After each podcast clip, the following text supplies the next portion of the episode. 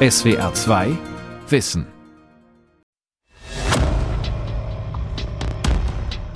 Ein später Oktoberabend in Berlin, unterwegs in einem Taxi.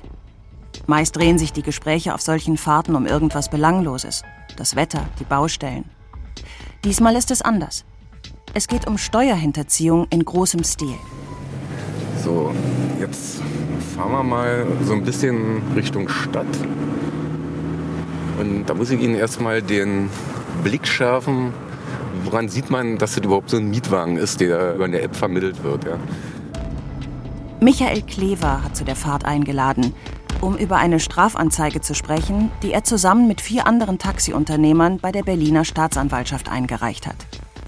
Sie richtet sich gegen die ehemalige Berliner Verkehrssenatorin und den Leiter des Landesamts für Bürger- und Ordnungsangelegenheiten. Die fünf Taxiunternehmer werfen ihnen vor, App-vermittelte Mietwagen zu wenig zu kontrollieren und damit Beihilfe zur Steuerhinterziehung in der Höhe von mehreren hundert Millionen Euro zu leisten. Steuerhinterziehung. Wie kommt der Staat Betrügern bei? Von Beate Krohl. Der Staat leistet Beihilfe zur Steuerhinterziehung? Das klingt nach verkehrter Welt. Doch die Berliner Taxiunternehmer sind mit ihrem Vorwurf nicht allein. In Baden-Württemberg hat ein Gastronom versucht, die Registrierkassenpflicht vor Gericht durchzusetzen, um zu verhindern, dass Bargeldeinnahmen schwarz am Finanzamt vorbeilaufen. Dabei ging er bis zum Bundesfinanzhof. Ein Gastronom in Hamburg wandte sich mit dem gleichen Anliegen an die Medien. Läuft im Steuerstaate Deutschland also tatsächlich etwas schief? Haben Steuerhinterzieher ein leichtes Spiel bei uns? Sven Giegold, Staatssekretär im Bundesministerium für Wirtschaft und Klimaschutz, war vor seinem Wechsel nach Berlin Europaparlamentarier der Grünen und Obmann im Ausschuss für Wirtschaft und Währung. Wir erreichen ihn per Telefon. Deutschland hat wirklich keinen guten Ruf, was den Kampf gegen Steuerhinterziehung angeht. Wir haben ein hohes Maß an Umsatzsteuerbetrug. Wir haben für eine gut organisierte Volkswirtschaft viel Schwarzarbeit. Wir sind ja eines der Hauptopfer von an der Grenze zur Kriminalität liegenden Steuergestaltungen, mit denen Gewinne von Unternehmen ins Ausland verschoben werden. Also man kann ganz grob sagen, Deutschland gilt nun wahrlich nicht als Musterknabe effizienter und gerechter Steuerpolitik in Europa. Etwa 50 Milliarden Euro, schätzt die Deutsche Steuergewerkschaft, werden jedes Jahr in Deutschland hinterzogen. Vor Gericht landeten 2020 gerade mal Fälle im Wert von 1,25 Milliarden Euro. Der Linzer Ökonom Friedrich Schneider, der seit vielen Jahrzehnten zu Steuerhinterziehung und Schattenwirtschaft forscht, geht für 2020 sogar von einer noch deutlich höheren Summe hinterzogener Steuern aus. Ich habe für Deutschland für 2020 allerdings schon ein Corona-Jahr geschätzt, dass die gesamte Steuerhinterziehung circa 75,7 Milliarden Euro beträgt. Das ist für Deutschland relativ hoch. Und wenn man den Mehrwertsteuerbetrug und andere richtig bekämpft, könnte man durchaus ein Drittel hereinholen. Dann wären das weit über 20 Milliarden Euro. Mit 20 Milliarden Euro könnte man eine Menge erreichen. Die Schulen, das Gesundheitswesen, die Transformation zu einer CO2-armen Wirtschaft. All das kostet Geld. Außerdem ist die Steuerhinterziehung eine Straftat, bei der die Täter nicht einfach so davonkommen sollten. Denn anders als vielfach behauptet, handelt es sich bei der Steuerhinterziehung keineswegs um ein Kavaliersdelikt. Im Gegenteil, es steckt viel kriminelle Energie dahinter. Werner Stubka hat bis zu seiner Pensionierung vor zwei Jahren in Nürnberg als Steuerfahnder gearbeitet. Steuerhinterziehung ist im Prinzip eigentlich total einfach. Es werden Einnahmen, die man bezogen hat, nicht erklärt oder es werden Betriebsausgaben, die man nie gehabt hat, auf irgendeine Art und Weise dargestellt in der Buchführung und damit Steuern verkürzt. Die Tricks bei der Steuerhinterziehung liegen eigentlich darin, wie man das Ganze verschleiert, also welche Umwege man findet. Eine gängige Methode, Betriebsausgaben zu fingieren, besteht darin, Scheinrechnungen zu kaufen, sagt Werner Stubka. Auch reale Betriebsausgaben bei der Schwarzarbeit, wie beispielsweise Baumaterial, werden über Scheinrechnungen steuerlich geltend gemacht. Bekommen kann man die Scheinrechnungen in jeder größeren Stadt, meist in dafür bekannten Gaststätten. In Nürnberg liegt der Preis für eine Scheinrechnung bei 10 Prozent der Rechnungssumme. 100.000 Euro fingierte Betriebseinnahmen kosten demnach 10.000 Euro. Für nicht erklärte Einnahmen ist das Rotlichtmilieu bekannt. Aber auch in Gaststätten läuft viel am Finanzamt vorbei. Da gibt es in allen Registrierkassen einen sogenannten Trainingsschlüssel und das wird nie in der Kasse erfasst und viele Gaststätten, die wir dann dabei entdeckt und erwischt haben, machen eins. Einer Bedienung geben Sie diesen sogenannten Trainingsschlüssel. Wenn Sie drei Bedienungen haben, ist damit ein Drittel der Betriebseinnahmen schon mal weggeblieben. Auch Briefkastenfirmen lassen sich kaufen, wie man spätestens seit den Panama Papers weiß. Werner Stubka hatte es in Luxemburg mit einem Treuhänder zu tun, der 150 solcher Firmen in der Karibik auf Vorrat gegründet hatte. Für 10.000 Euro hat man so eine Firma bekommen, die ganz offiziell dort einen Sitz hatte auf den British Virgin Islands. Und dann konnte man mit dieser Firma, die ja überhaupt nicht existiert hat, Geschäfte machen. Man konnte bei dir einkaufen, man konnte Gelder hin transferieren. Komplexe Steuerhinterziehung ist für die Finanzbehörden nur schwer zu entdecken. Die organisierte Steuerkriminalität verfügt über eine hohe Expertise und mafiöse Strukturen. Kommen die Finanzbehörden der einen Masche auf die Schliche, haben sie längst eine neue gefunden. Doch es liegt nicht nur an der Raffinesse der Täter, dass der Staat wie beim Hase- und Igelspiel der ewig Zweite ist. Die Täter haben auch oft ein leichtes Spiel. Ein Beispiel sind die sogenannten Umsatzsteuerkarusselle. Sie handeln aus dem EU-Ausland importierte Ware über mehrere Unternehmen im Kreis und lassen sich dabei die Umsatzsteuer vom Staat erstatten, die sie nie gezahlt haben. Der Kern eines Umsatzsteuerkarussells ist immer eine Firma in Deutschland, die eine Scheinfirma ist. Das heißt, äh, die Firma ist wirtschaftlich nicht tätig, sie hat nur den einen Zweck, Rechnungen zu schreiben. Und das Finanzamt schickt an diese Adresse einen Fragebogen über die Firmenneugründung. Der Fragebogen wird erstmal nicht beantwortet. Nach drei Monaten kommt eine Nachfrage, wo die Beantwortung bleibt. Und dann kommt nach vier, fünf, sechs Monaten die Abmeldung dieser Firma. Der Betrug funktioniert, weil die Behörden Umsatzsteuer sehr zügig erstatten, jedoch mehrere Monate brauchen, um sie einzuziehen.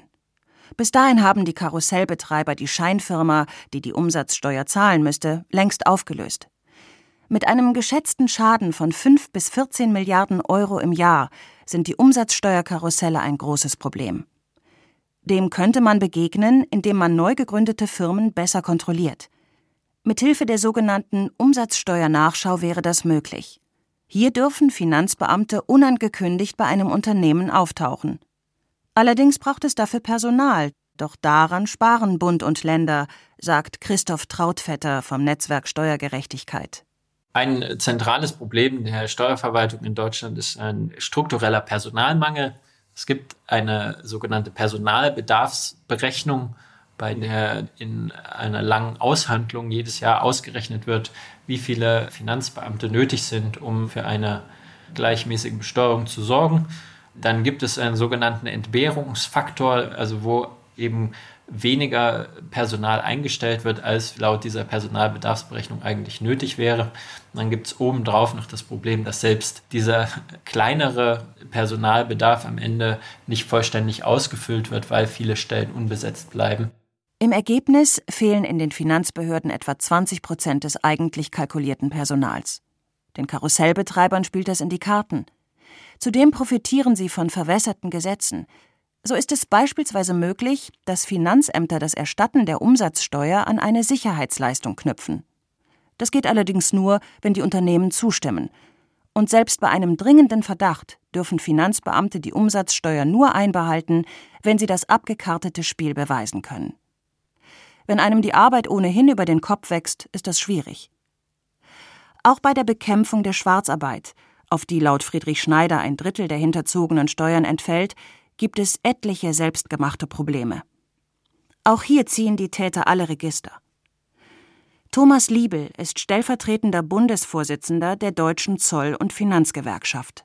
Wir reden hier von Wirtschaftskriminalität, mafiöse Strukturen, deren Täterverhalten darauf ausgelegt ist, durch äh, sehr komplexe Gebilde von Scheinfirmen bis hin zu Briefkastenfirmen sich äh, schwarze Gewinne durch illegale Beschäftigung oder durch äh, Vorenthalten von Sozialversicherungsbeiträgen zu erwirtschaften. Man könnte sagen, das ist so die weiße Weste der Mafia, aber es sind organisierte Formen der Schwarzarbeit, die hier mafiös betrieben werden. Die beim Zoll angesiedelte Finanzkontrolle Schwarzarbeit ist zwar nicht direkt für die Verfolgung von Steuerbetrug und Steuerhinterziehung zuständig, doch wer Schwarzarbeiten lässt, führt meist zu wenig oder keine Lohnsteuer für seine Beschäftigten ab. Und auch die Einnahmen werden selten korrekt beim Finanzamt angegeben. Die Finanzämter profitieren daher von jeder Durchsuchung, die die Finanzkontrolle Schwarzarbeit durchführt.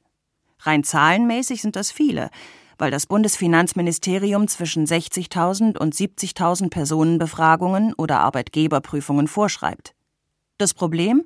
Um diese Zahlen zu erreichen, nehmen sich die Beamtinnen und Beamten eher die einfacheren Fälle vor. Aufgrund dieser hohen Quoten und Vorgaben beschäftigen wir uns zunehmend mit Einzelfällen, bei denen am Ende nichts rauskommt und es auch teilweise am Ende des Jahres dazu kommt, dass Unternehmen geprüft werden oder Beschäftigte angefragt werden, bei denen die Finanzkontrolle Schwarzarbeit weiß, dass am Ende nichts bei rauskommt, nur um die Sollzahlen bzw. die Vorgaben des Ministeriums zu erfüllen. Thomas Liebel ärgert sich über diese starren Vorgaben. Und noch etwas macht den Zöllner und Gewerkschafter immer wieder fassungslos die Kirchturmpolitik der Bundesländer. Das beginnt bei der IT bzw. der Nicht-IT. So ist das IT-Verfahren der Finanzkontrolle Schwarzarbeit für die Landesfinanzbehörden bislang tabu. Dabei wäre ein Zugang sinnvoll.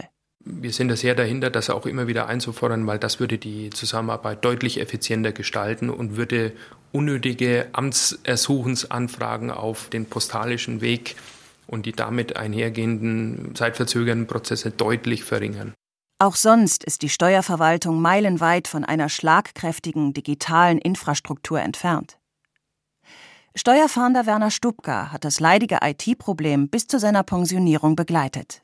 Wir haben 16 Bundesländer mit 16 Steuerfahndungsbehörden, die mit eigenen Softwareprogrammen ausgestattet sind, die größtenteils nicht kompatibel miteinander sind. Das bedeutet, dass wir keinerlei Zugriff haben auf Ermittlungsstände, Ermittlungsdaten, auf Steuererklärungen aus anderen Bundesländern weil Bayern keinen Zugriff auf Hessen hat und Hessen keinen Zugriff auf NRW und ähnliche Strukturen. Immer wieder, erzählt der ehemalige Steuerfahnder, sei es deshalb vorgekommen, dass er erst über eine Aktenanforderung erfahren hat, dass Steuerfahnder in einem anderen Bundesland ebenfalls gegen die Täter ermitteln.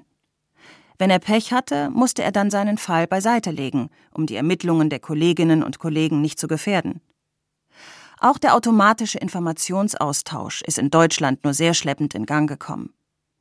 Hierbei unterrichten sich 118 Staaten und Finanzzentren gegenseitig über Konten, die Bürger aus dem Ausland bei ihnen führen und auf denen möglicherweise unversteuertes Schwarzgeld liegt. Kostbare Daten, die in Deutschland an das Bundeszentralamt für Steuern, kurz BZST, gehen. Dort blieben sie dann erstmal liegen, erinnert sich Werner Stubkas Kollege Gerhard Groh. Im BZST waren viele Daten vorhanden, die haben sie aber nicht in die Ländersysteme gebracht, weil eben die Schnittstelle gefehlt hat, um die EDV-mäßig in die jeweiligen Steuerkonten zu transferieren, weil händisch kann diese Menge an Daten niemand bearbeiten. Das hat vier Jahre gedauert, bis die Schnittstelle fertig war. Das alle Finanzbehörden verbindende System Konsens, das seit 2007 in Arbeit ist, lässt hingegen immer noch auf sich warten. Laut eines Berichts des Bayerischen Landesrechnungshofs von 2020 scheint es an fast allem zu fehlen. An einem klaren Ziel, einer festen Projektleitung, einheitlichen Management-Tools bis hin zu einer Übersicht über den Personalaufwand. Das verstärkt den unguten Eindruck, dass im Kampf gegen Steuerhinterziehung und Steuerbetrug in Deutschland der richtige Zug fehlt. Das ist nicht nur schlecht, weil Einnahmen fehlen. Johannes Rinke lehrt Wirtschaftspolitik an der Universität Erlangen-Nürnberg und forscht zur Steuermoral.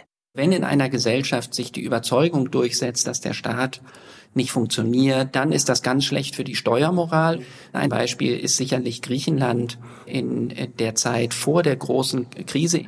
Da sieht man im Grunde dieses Phänomen in der Praxis, dass in Griechenland wirklich die meisten Menschen das Gefühl hatten, es zahlen die Nachbarn eh die Steuern nicht dann kann ich das auch selber machen. Und die politische Elite des Landes ist letztlich eine, die sich auch bereichert. Und das haben wir auch gezeigt in Forschung, dass dies sehr negativ ist und dass Menschen dann die eigene Steuerhinterziehung rechtfertigen dadurch. Noch ist Deutschland von den damaligen Zuständen in Griechenland weit entfernt. Aber das Gefühl, dass der Steuerehrliche der Dumme ist, nimmt zu. Auch Taxiunternehmer Michael Klever kennt es. Wenn das nicht mehr von der Hand zu weisen ist, kommt dann immer so diese, wir sind unterbesetzt, wir haben keine Möglichkeiten, das weiter zu verfolgen. Alles enttäuschend. Ich kenne viele Kollegen, die inzwischen aufgehört haben, ja, die dem Taxifahrer den Rücken gekehrt haben, auch nach 20, 30 Jahren, weil sie auch von dem Rechtssystem enttäuscht sind. Sie sind einfach demoralisiert ja, und glauben nicht mehr daran, dass hier irgendwann Ordnung einkehrt, ja, dass die Stadt das irgendwann geregelt bekommt. Tatsächlich scheinen auf der abendlichen Fahrt durch Berlin überall Mietwagen auf Kundschaft zu warten, was sie eigentlich nicht dürfen. Beim BER, dem neuen Hauptstadtflughafen, ist das Mietwagenaufkommen besonders hoch. Und jetzt sind wir hier in dem Ankunftsbereich. Wir fahren mal hier am besten, können wir hier auch ganz links durchfahren. Und hier sehen Sie jetzt auch die ganzen Mietwagen. Der Bus hier ist ein Mietwagen, die Toyotas da hinten, das sind alle Mietwagen.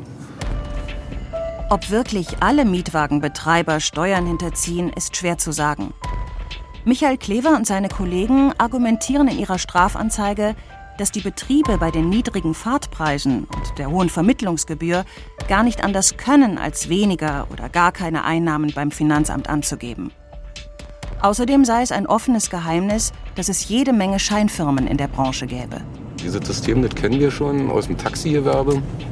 Ja, dass Betriebe meistens nur so 18 bis 20 Monate existieren.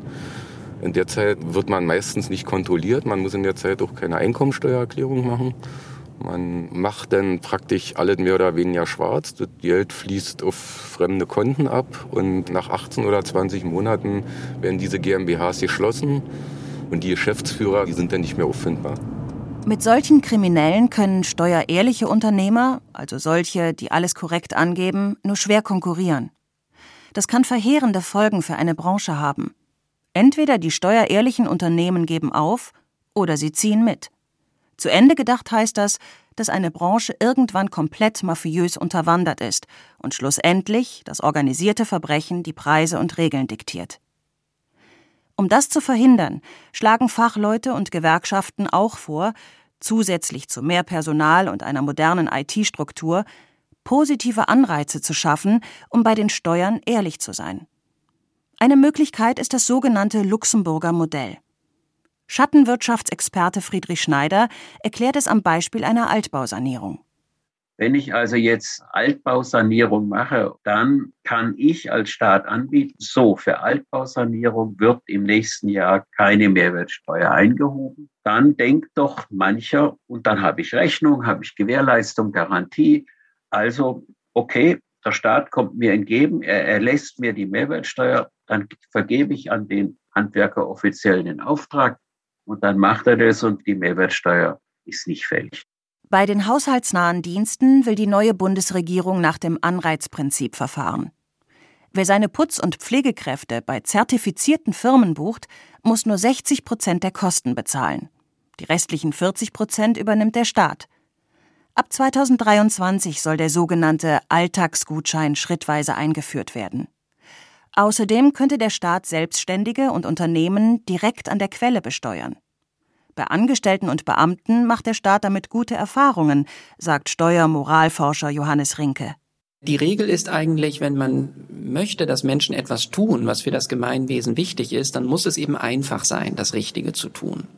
Wenn ich das Geld gar nicht erst aufs Konto bekomme, sondern es gleich beim Finanzamt landet, dann ist es natürlich denkbar einfach, seine Steuern zu zahlen, denn man muss ja gar nichts dazu beitragen. Man könnte sagen, das ist eine Blaupause für ein gut funktionierendes Steuersystem, weil hier die Hinterziehung von Steuern den Menschen unheimlich schwer gemacht wird. In Italien werden Unternehmensumsätze tatsächlich bereits elektronisch erfasst. Frankreich hat ähnliche Systeme. Auch gegen den Abfluss von Unternehmenseinnahmen in Steueroasen könnte es helfen, wenn man die Einnahmen an der Quelle besteuert, meint EU-Parlamentarier Sven Giegold von den Grünen. Heute ist es so, wenn eine Luxemburger Firma Eigentümer einer Immobiliengesellschaft, sagen wir in Stuttgart ist, dann können Sie die Gewinne aus der Vermietung von Immobilien oder auch der Veräußerung von Gewinn von Immobilien in Stuttgart weitgehend steuerfrei nach Luxemburg verlagern und von dort geht das dann in die nächste Steueroase. Dagegen kann man sich wehren, wenn man eine ordentliche Quellensteuer in Deutschland erhebt. Also das heißt, das Einkommen nicht mehr unbesteuert in die Steueroasen in Europa oder international abschließen können. An Ideen, wie man die Steuerehrlichkeit verbessern kann, herrscht also kein Mangel. Aber auch die Kräfte auf der Gegenseite sind stark. So werden Steuerhinterzieher vor Gericht noch immer vergleichsweise milde behandelt.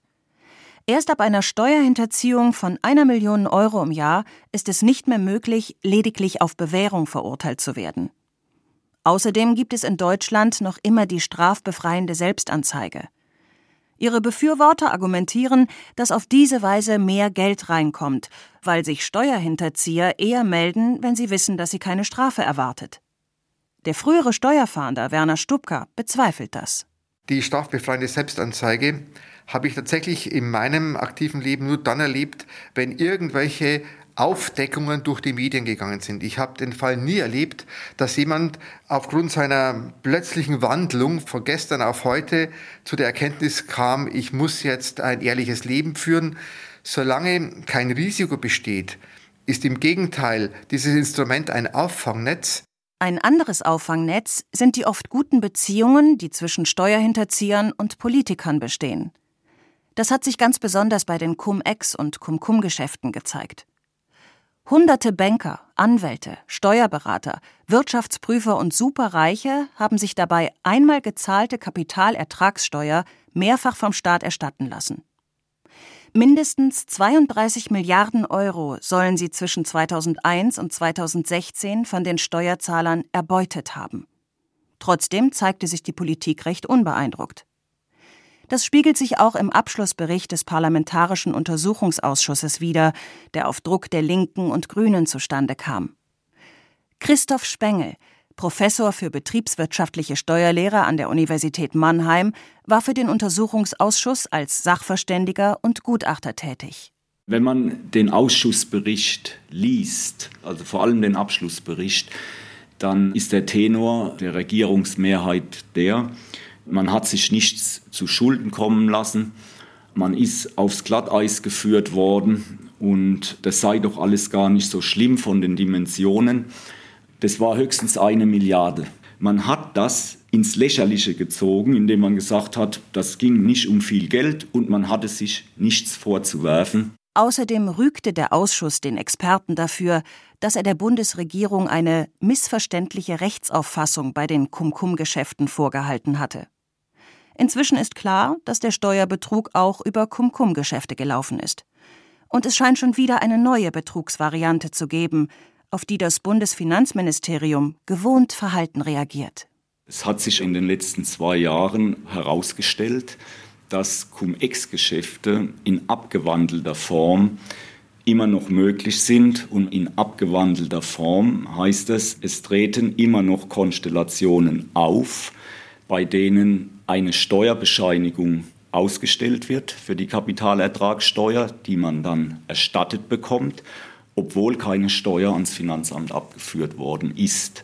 Und das wird teilweise bestritten vom Bundesfinanzministerium und von der deutschen Börse. Der Umgang mit den Cum-Ex- und Cum-Cum-Geschäften gehört zu den schwärzesten Kapiteln im Kampf gegen die Steuerhinterziehung in Deutschland. Und bis heute ist nicht klar, welche Rolle Olaf Scholz in seiner Funktion als Hamburger Bürgermeister beim Vorgehen gegen die Hamburger Warburg Bank gespielt hat, die dem kriminellen Cum-Ex-Netzwerk nachweislich angehört hat. Aber es gibt auch Lichtblicke. Die zeigen sich ausgerechnet im Umgang mit chinesischen Firmen, die über viele Jahre beim Onlinehandel in Deutschland die Umsatzsteuer hinterzogen haben. Das klappt seit 2019 nicht mehr. Seitdem eilt das bundesweit zuständige Neuköllner Finanzamt von einem Rekord zum nächsten. Petra Wildauer ist für die chinesischen Firmen zuständig. Also entwickelt hat es sich von ca. 400 erfassten chinesischen Online-Händlern im Jahre 2017 über 8000 in 2019. Hier merkt man also schon, dass die gesetzlichen Maßnahmen gegriffen haben. Und heute sind wir bei über 90.000. Die Kehrtwende hin zur Steuerehrlichkeit gelang, weil die deutschen Unternehmen gegen die ungleiche Behandlung protestiert hatten und manche tatsächlich in ihrer Existenz bedroht waren. Daraufhin nahm der Gesetzgeber die Plattformbetreiber in die Pflicht, die an den chinesischen Unternehmen gut verdienten. In einem ersten Schritt mussten sie nachweisen, dass alle ausländischen Unternehmen auf ihrer Plattform eine deutsche Umsatzsteuernummer hatten. Anderenfalls hätte das Finanzamt sie für die nicht gezahlte Umsatzsteuer haftbar machen können. Im Sommer 2021 wurde es dann nochmal strenger. Seitdem sind die Plattformen per EU-Regelung verpflichtet, generell die Umsatzsteuer für die auf der Plattform handelnden Unternehmen zu zahlen. Auf diese Weise stieg das Umsatzsteueraufkommen durch chinesische Firmen von 34 Millionen Euro im Jahr 2014 auf 242 Millionen Euro im Jahr 2020. Die Stimmung der Neuköllner Finanzbeamtinnen und Beamten hat das enorm beflügelt. Wir haben alle ein besonderes Ziel und da ziehen alle an einem Strang und das ist ein unglaublich auch erfüllendes Gefühl, mit solchen Kollegen zu arbeiten. Es wird wirklich mit Engagement und Motivation daran gearbeitet, weil wir eben auch wissen, dass es wichtig ist und dass es hier tatsächlich richtig um Geld geht und vor allem auch um Steuergerechtigkeit.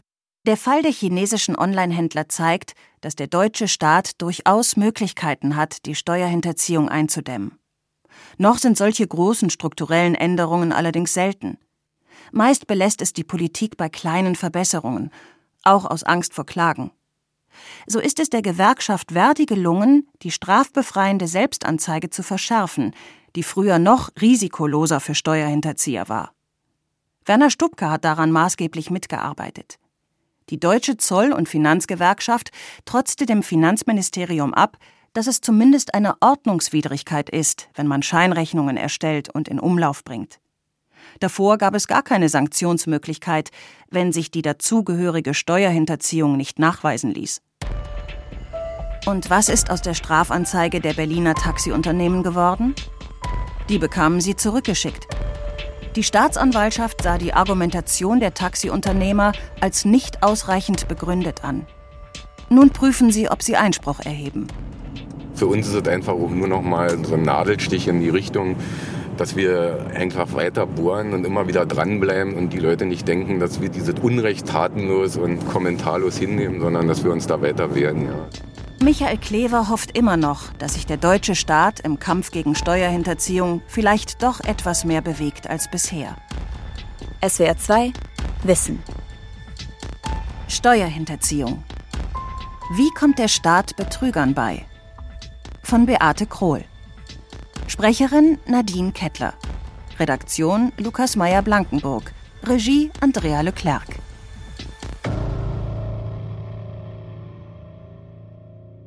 In dem Interview wurde deutlich, dass der Bundespräsident ein gestörtes Verhältnis hat zur Presse, zur Wahrheit und zum Geld. Christian Wulff, der Fall des Bundespräsidenten. Der neue exklusive SWR3 Podcast. Sie haben dann keine Alternative, als an das Gute zu glauben. Wir haben mit Christian Wulff und mit Zeitzeugen gesprochen. Irgendwie geht es in diesem Podcast immer auch um die Frage, wie schmutzig ist eigentlich Politik? Jetzt kostenlos in der ARD Audiothek und überall, wo es Podcasts gibt.